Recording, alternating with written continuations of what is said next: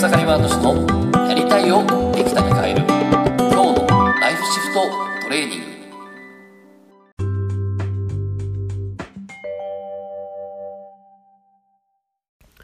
おかげさまで、草山敏です。今日はですね、子供につい怒ってしまうのは罪悪感の強さをしているからっていう話をしたいなと思います。で、昨日ね、えーセッションをしてまして、こう、突発的につい子供に怒ってしまうと。本当は怒らずに、いつもの優しい自分でありたいっていうね、まあ、そんな相談をいただきました。で、結果として、えー出たのはですね、実はその人は、えー強さっていうのはですね、まあお父さんな、お父さんだったんですけど、まあその強さっていうのは、えーこの怒りだったり、威圧だったり、上上下関係があったりっていうね、そんな強さっていうのを設定したんですけど、で、お父さんは強くなきゃいけないって思ってるからそれやってたんだけど、でも実は本当の強さっていうのは、優しさであり、えーその穏やかさであり、そしてつながりを大事にするっていうね、それを取り戻した結果、あ、もう怒る必要ないなって言ってね、怒ることは終わっていったんですね。で、実はこれで、で、そもそもじゃあその強さっていうことを履き違えてたわけなんですけど、何が起こったかというと、実は、えーその、もともと結構いろんな人に怒る人だったんだけど、えーそれはちょっとね、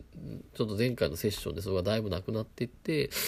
でもなんか家族にだけはどうしてもこう反射的に怒ってしまうっていうのがあったんですけど、まあ、この反射的に怒ってしまうっていうのは、えーまさにこの自分の中にあるその海馬っていうこのメ、まあ、本当パソコンで言えばですね、えっ、と、ディスク、えっ、と、メモリーですね。そのメモリーから情報を取るっていうのはすごく早くできるんですよ。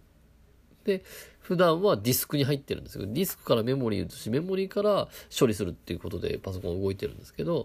脳も一緒で、えーこの、まあディスクとかだけ、ディスクの名前ちょっと忘れたんですけど、ディスクの領域があって、まあ、いわゆる長記憶をね、管理してる領域があって、で、そこからね、海馬ってメモリー、メモリーがあって、そこから、こう、メモリーから、メモリーにはすぐアクセスしてすぐ情報を取れるんですよね。そうした時にまさにこのメモリーにそれが入ってるんだろうなと、この反応してしまうってことはメモリーに入ってんだなと思って、そこをちょっと見に行ったんですね。で、そしたら、えー実は、えー兄貴に、兄貴がすごいいつも自分に怒ってたってわけですね。うん。兄貴がずっと自分に怒っていたと。で、その怒っていうのは怖かったと。で、えーそんな兄貴なんだけど、実はちょっと少し、えーこう、成人してから少しちょっと、えーとある宗教みたいなのハマって、ちょっとおかしくなっちゃったと。で、兄貴は不幸だったと。兄貴は不幸だと思っていて、で、その兄貴を幸せに、ね、兄貴、でも嫌いな、嫌いじゃない兄貴を幸せにできなかった自分はダメだっていうふうに罪悪感があったんですね。で、その結果何をしたかっていうと、えーその、小さい頃、兄貴は怖かったっていう記憶があって、その、兄貴ってのはまさにこの強さ、威圧とか、えー怒りとか、まあそういうのをですね、表現して、そういうのをしていたっていうね、えーこの記憶があったわけですね。で、えー不幸せな兄貴、そして不幸せにでき、幸せにできなかった自分っていうのを罪悪感で何をしたかというと、えー兄貴の気持ち、ね、ね不幸せ、不幸せな兄貴で、幸せにできなかった自分は罪悪感があるから、せめて兄貴の気持ちを知ろうと思って無意識が何をするかっていうと、兄貴に対して不幸せと思うことをやりに行くんですね。その結果、えーね、本当はその怒るとか自分は嫌い嫌いで優しさっていうのは自分の優し、ね、強さだって知ってたのに兄貴と同じようにこの強さっていうのは怒りとかそして威圧とかそういうことだっていうことでねその兄貴の気持ちを知りに行ってそれをやっていたっていうことが昨日分かりました。でえー？って感じになったんですけどでもそこでじゃあなんでそれを兄貴は自分に見せる必要があったのかと。うん。で、えそこについて考えていった結果、実は兄貴はそれを見せることによって、まあここでまあちょっといろいろとね、えっ、とその海馬の、ね、その海馬ののイメージワークっていうのがあって、まあそれによって光の記憶を取り戻したんですけど、まあそれよりも、まあ今日はちょっと、えーぜひ、えーこれを聞きながらね、えー自分の中でいろいろ考えてみてほしいのは、まあ、その無意識領域の変えるっていうのは一人では多分難しいので、えーその顕在領域でちょっと問いを投げてみてほしいんですね。何のために兄貴はあの時、あの時あのタイミングで自分にね、自分にその怒りという、ね、強さは怒りと威圧だっていうのをし、ね、こう見せる必要があったのかっていうね。何のためだったんだろう。で、そこで結局自分自身はとっても嫌な嫌で怒りってのは怖いと。でもその結果、まあ、結局その、それ、そうはなりたくないと思ったのに罪悪感を持ってたからそうなってしまってるとは今だったんだけど、でもそこで、じゃあ何のためあれを見せる必要があって、えー、強さは、ね、怒りと威圧だっていうことを知る必要があったのかって言ったら、やっぱりそれは、それを、そうすること、そうされることによって強さっていうのは、えー、怒りや威圧を超え、超えて、その優しさ、穏やかさがあると。それを思い出せっていうメッセージだったっていうね。シンプルにこれをちょっと昨日思い出したんですね。で実際兄貴は、ね、怒ってなかったって光の記憶もその海馬のイメージワークでね取り戻すことできたんだけど、えー、でも実はその何のために兄貴はあの時やる必要があったかって言ったら吐き誓えるなよと。真の優しさは真の強さとは、えー、優しさであり穏やかさだと。で実はそれを父が教えてたんですね。父はそういうお父さんだったんです。でも実は兄貴が怖くなったのも実はちょうど父が亡くなった後だったんですね。父が亡くなった後、急に兄貴が、すごい、その、いわゆる威圧だったりとかですね、えー、こう、怒りとかっていうのを表現してたっていうふうに、その、彼は思い込んでたんですね。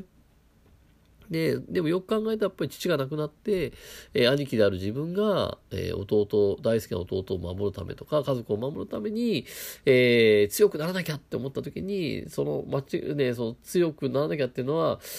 で、当然その人もね、兄貴もお父さんを見てたんだけど、でも、なんか不器用で、で、自分一人で何とかしなきゃって思っちゃって、お父さんは自分一人で何とかしなきゃって思ってなくて、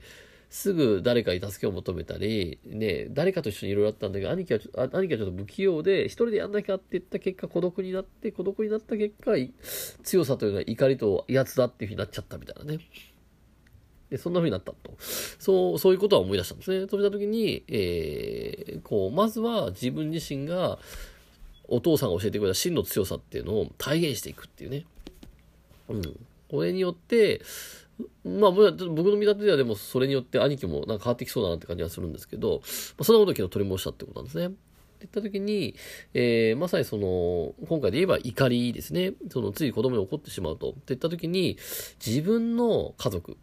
まあ今自分作った家族じゃなくて自分のお父さんお母さんですね。自分のお父さんお母さん兄弟がいるんだったら、そのお父さんお母さん兄弟の中で、何かそういうふうに自分自身に怒られ、怒られたと、えー、すごい怒られた記憶があるかと、多分きっとあると思います。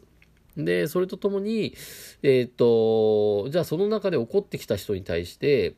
何らかした罪悪感はないかと。うん、例えば、その人、お母さんに、ね、怒られたと思うんだで、お母さんは不幸せだって思ってないかと。そう思ってたら、えー、っと、子供っていうのは、えー、無意識にね、どんなお父さんお母さん兄弟でも無意識に幸せになってほしいっていうことが働いてるんですね。そうした時に、もし、そのお父さん、ね、お母さん、兄弟に対して不幸せだって思ってたら、それって勝手に罪悪感発令しちゃうんで、まずはその 幸せ感っていうのをですね、しっかりと見ていくこと。うん。さらには何のためにそれを自分に教えてくれたのか、何のためにそれを見せたのかなっていうところをやっていくことによって、えー、ちょっとずつその、えー、罪悪感とか、まあそのいわゆる間違った強さ、間違った怒りっていうことがね、えー、消えていくんじゃないかなと思いますんで、えー、ぜひやってみてもらえたらなと思います。ね、今ちょっとね、コロナによってね、えー、本当にこう毎日子供がいたりとかいろいろお母さん本当大変だと思うんですけど、まあおか、ね、子供はやっぱりもう超自由なんで、だから子供は何のためにそれをやってるか、まあやっぱりその大人たちに自由を伝えに来てるわけですね。でもやっぱりそれがあまりにもストレートすぎるんで、こっちは苛立ったりとかしちゃしちゃうわけなんだけど、でも、やっぱり誠の家族っていうのはですね、まあやっぱりこう、別に怒ることは悪いとは僕は思わないんですけど、でもまあまあ、毎日毎日イライラして怒ってたりとかしてわーわーやってたら、それは当然子供はね、自分も小さい頃怒られて嫌な、ね、怒られていい気持ちになったことはないと思うんでね。そうした時一つ自分の中でね、その怒りというものですね、えー、あった場合は、えー、ちょっとこんな感じですね、自分自身の中でその怒りっていうのを見つめ合って、で、優しい自分でね、えー、この、まさにこのコロナショック、まあ、まあ、こうやってね、えー、大変ですけど、今こそでも家族がね、毎日笑うことができれば、えー、すごくいいんじゃないかなと思いますんで、えー、ぜひ参考にしてもらえたらなと思います。それではですね、えー、本日も楽しんでいきましょう。ありがとうございました。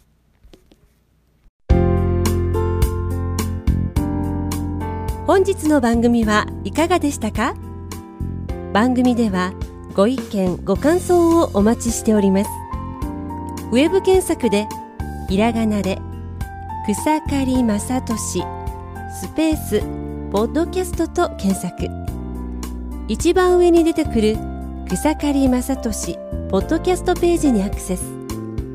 その中にあるご意見ご感想フォームよりお送りください。それでは次回もどうぞお楽しみに。ありがとうございました。